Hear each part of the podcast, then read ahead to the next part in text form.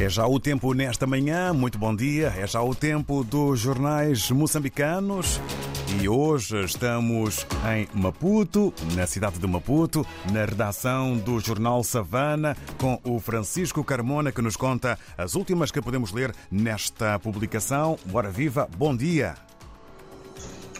Bom dia, rádio ouvintes. O Savana desta semana abre com um assunto relacionado com a ida de Ossuf Momad à Serra de Gorongosa, antigo quartel-general de Renamo, nos tempos da Guerra Civil dos 16 anos, para onde se dirigiu na segunda-feira para o encerramento da base Mapanga Panga, no quadro do processo de desenvolvimento, desmobilização e reintegração, conhecido por DDR mas há indicação de que o Suf Momad estaria retido em Gorongosa pelos guerrilheiros do maior partido da oposição.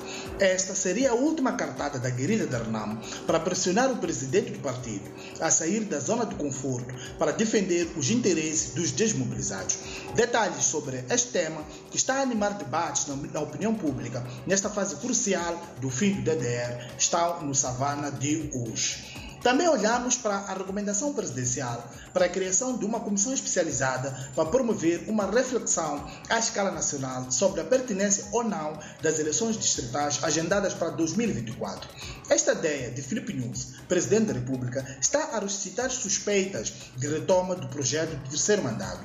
Analistas ouvidos pelo Savano entendem que não há necessidade de se promover as consultações, porque trata-se de um comando constitucional que deve ser cumprido e não carece de debates. Acrescentam que esta pode ser uma oportunidade que o governo da Frelimo encontrou para alegar a necessidade de uniformização do modelo de eleições de órgãos como Presidente da República e do administrador distrital, de modo que seja através de listas e com isso viabilizar o terceiro mandato. Detalhes sobre este tema estão no Savana de hoje. Difícil continua a vida do antigo ministro das Finanças de Moçambique, Manuel Chan, detido na África do Sul desde dezembro de 2018.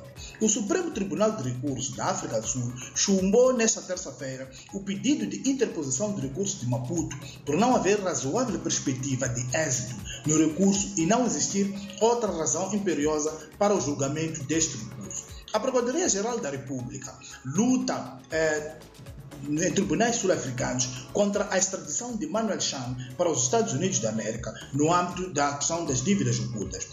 Manuel Chan foi ministro das Finanças de Moçambique na administração de Busa entre 2005 e 2010 e terá avalizado dívidas de 2,2 mil milhões de dólares contraídas ao arrepio das normas a favor da Ematum, Proídos e da MAN. Pormenores sobre este tema estão no Savana de hoje. Revoltas e lamúrias estão também em torno da decisão de não conceder o 13º salário no 40 ano aos funcionários públicos, anunciada pelo chefe do Estado Filipe Nunes, nesta terça-feira na Assembleia da República, a quando do seu pronunciamento sobre o Estado Geral da Nação.